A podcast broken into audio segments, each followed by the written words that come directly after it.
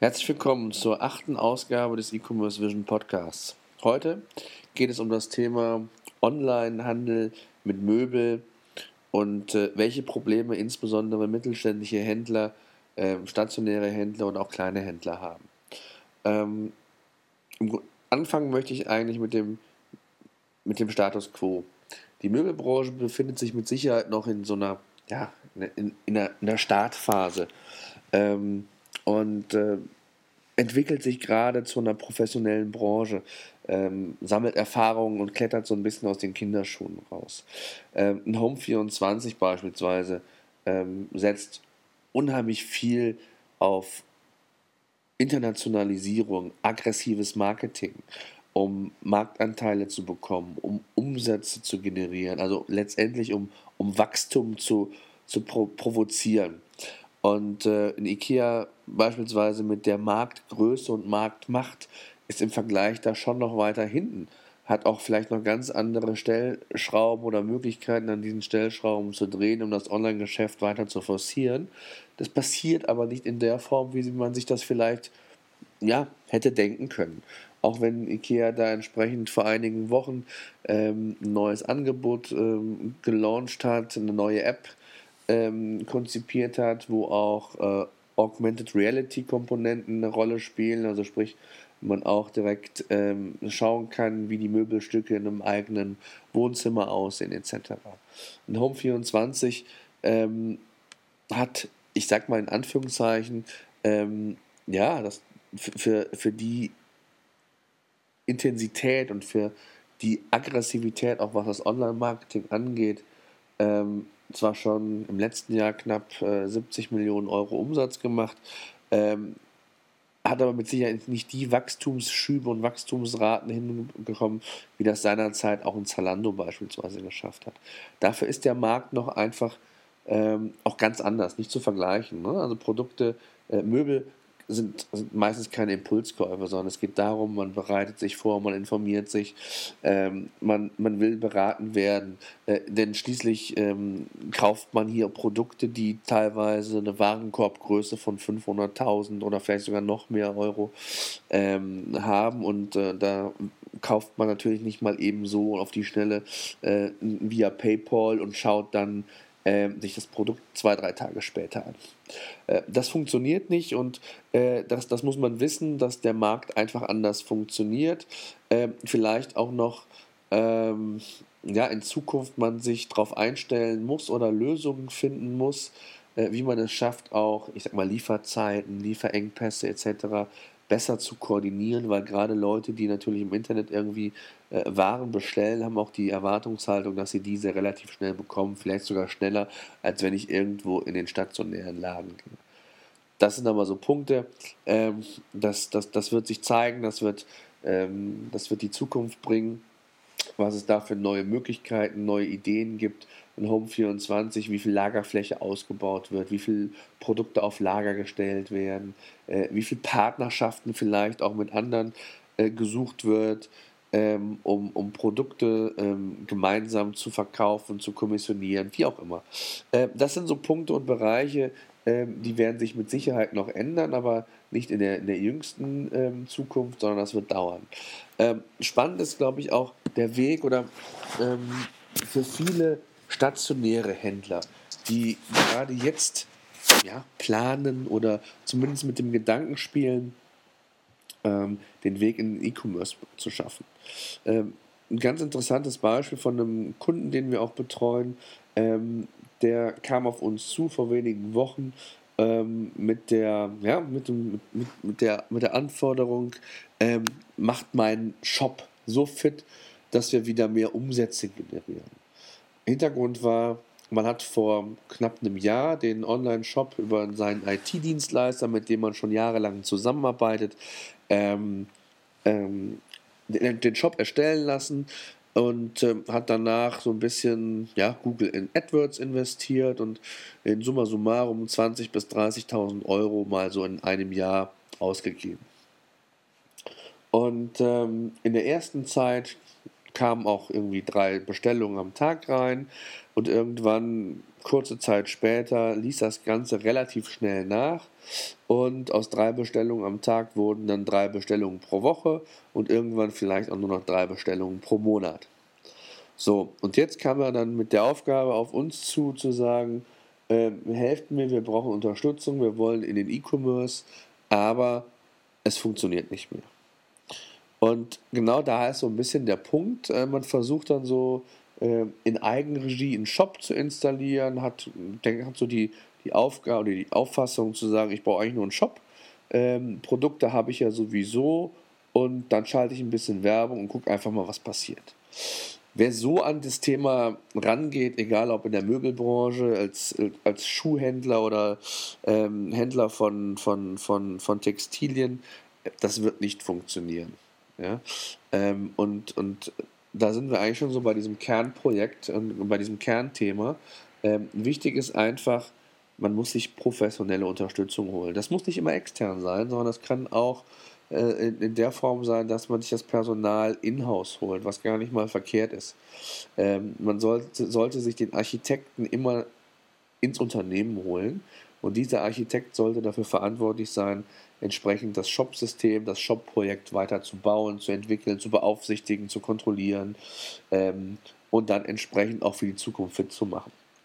Und ähm, da, das ist so bei vielen, ja, ich sag mal, kleineren, mittelständischen, stationären Händlern ähm, aus, aus unserer Erfahrung noch oftmals gar nicht so angekommen. Man versucht da was, man experimentiert, man hört hier, der eine hat das auch versucht, dann mache ich das auch mal, muss das auch mal aber es fehlt letztendlich das klare Konzept. Es fehlt ähm, die Strategie, es fehlt der Architekt, äh, es fehlen die, die ausführenden Mitarbeiter, die den Architekten unterstützen. Der kann nicht alles machen.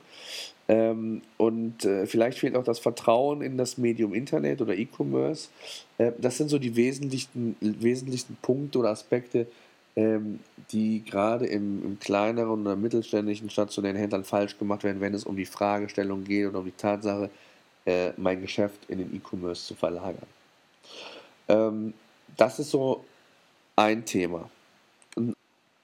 Wenn ich mir jetzt dann noch so ein bisschen nochmal die Möbelbranche anschaue, was in den letzten Wochen alles passiert ist, ähm, vor oder in den letzten Wochen und Monaten, XXL Lutz ist mit eigenem Shop-Angebot als stationärer Händler in den E-Commerce äh, gegangen.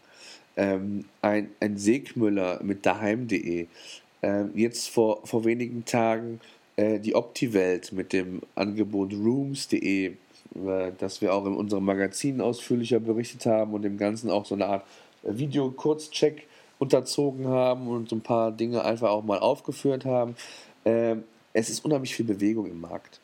Und ähm, die Chance der stationären Händler ist eigentlich gegeben, gerade auch wenn es mittelständische Händler sind, die 10, 15, 20 Filialen haben oder wie viel auch immer, äh, da entsprechend pfiffige und gute Multi-Channel-Angebote anzubieten.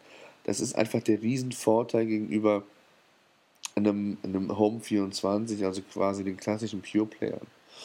Ähm, das Ladengeschäft kann man da in unterschiedlicher Art und Weise äh, für verwenden. Ob es sei es drin für den Verkauf von, von Musterwaren, ob das vielleicht sogar als Lagerfläche genutzt wird. Wenn das Geschäft mit dem Online-Handel funktioniert, kann man vielleicht sogar auch äh, dezentrale Lagerstätten daraus machen in Verbindung mit dem stationären Verkauf vor Ort. Das, das, das ist natürlich immer je nach, nach Situation, Größe der, der, der Räumlichkeiten etc. natürlich ähm, nur, nur möglich, aber es gibt verschiedene Ansatzpunkte.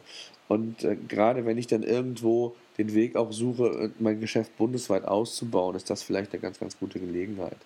Ähm, in, einem, in einem Gespräch vor, vor wenigen Wochen ähm, mit einem Möbelhändler, einem stationären Möbelhändler, äh, war eigentlich eines sehr deutlich geworden.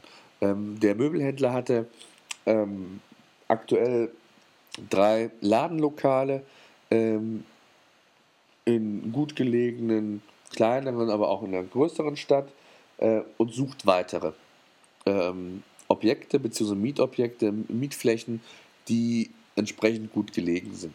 Sei es in größeren Städten, Metropolen, in, am Rande, wie auch immer. Ähm, das ist erstmal völlig irrelevant gewesen. Es musste einfach nur eine gewisse Frequentierung da sein. Es musste einfach passen. So.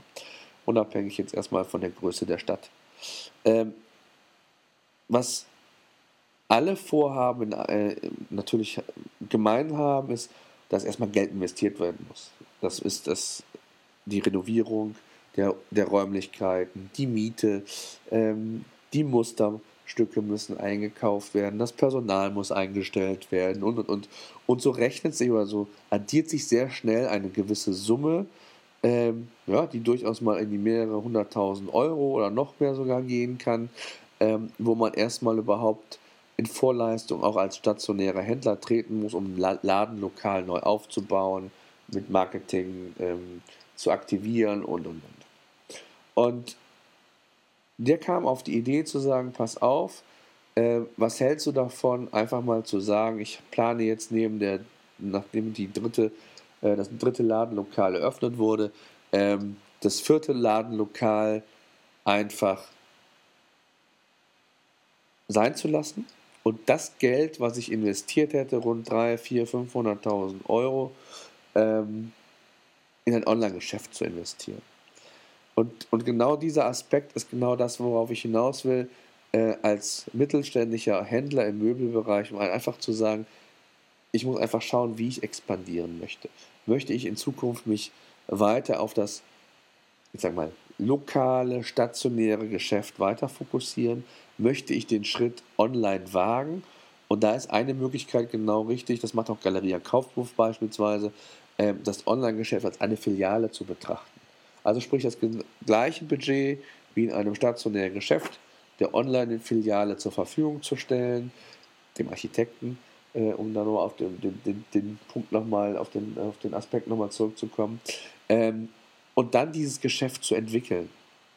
Ja, genauso auch wie ich ein stationäres Geschäft entwickeln muss, muss ich das online auch. Es, es, müssen, es muss die Grundlage geschaffen werden, es muss das Shop-System installiert werden, es muss erstmal gefunden werden, es müssen die Module installiert werden, es müssen Schnittstellen zu meinen Systemen geschaffen werden, äh, es müssen Prozesse optimiert werden, es müssen Mitarbeiter geschult werden, es muss Online-Marketing gemacht werden, es müssen ähm, all oder viele, viele, viele Prozesse sich erstmal einspielen und umgesetzt werden und das muss sich auch entwickeln. Und ähm, ganz unabhängig auch von den, von den Servicegedanken. Welche Serviceleistung biete ich?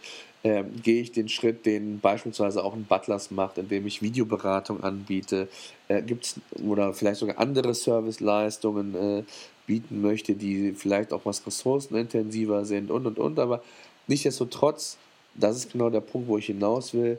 Es fehlt oftmals den Händlern an Mut, äh, genau diesen Blickwinkel zu sehen die eigene Filiale oder das Online-Geschäft als eigene Filiale zu sehen, so zu führen und auch so weiterzuentwickeln.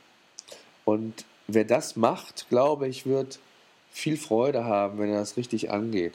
Der auch der Multi-Channel-Gedanke eingebracht werden kann, der nicht nur regional auf, äh, sein kann, sondern auch was vielleicht sogar verkürzte Lieferzeiten angeht, weil ich meine verschiedenen Ladenlokale auch, ähm, wie schon mal angedeutet, ähm, als Lager verwenden kann oder wie auch immer.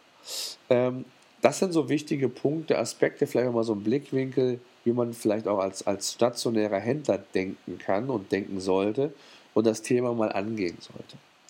Ähm, das soll es erstmal gewesen sein an der Stelle. Es waren einfach mal so ein paar Gedanken dieser Podcast-Ausgabe zum Thema Möbel, Möbelbranche, wo sie entwickelt, was sich genau tut. Ähm, eins dürfen wir nicht vergessen: der Online-Markt oder das, der Online, das Online-Geschäft macht erst rund 4 bis 5 Prozent ähm, im gesamten ähm, Möbelmarkt aus. Das heißt, wir stehen hier noch ganz am Anfang. Und die Chance ist jetzt da, Erfahrungen zu sammeln, sich zu entwickeln, gemeinsam mit der Branche und der Online-Branche äh, Möbel zu wachsen und ähm, sich, sich weiterzuentwickeln. Und äh, mich würde interessieren, wie seht ihr so die Entwicklung der Möbelbranche? Ähm, was wird sich tun? Werden Pure Player langfristig eine Chance haben gegen Multi-Channel-Angebote? Ähm, wird der Markt sich auch hier sehr schnell konsolidieren, dass nur drei, vier große vielleicht existieren? Äh, oder ist es aber so aufgrund der, der Händlerstruktur, äh, dass viele regionale Händler auch ihre Relevanz behalten, ihre Daseinsberechtigung haben werden und ihr, ihr Kuchen Stück für Stück vielleicht ausbauen können? Ähm, Schreibt uns in die Kommentare und ja, bis zum nächsten Mal.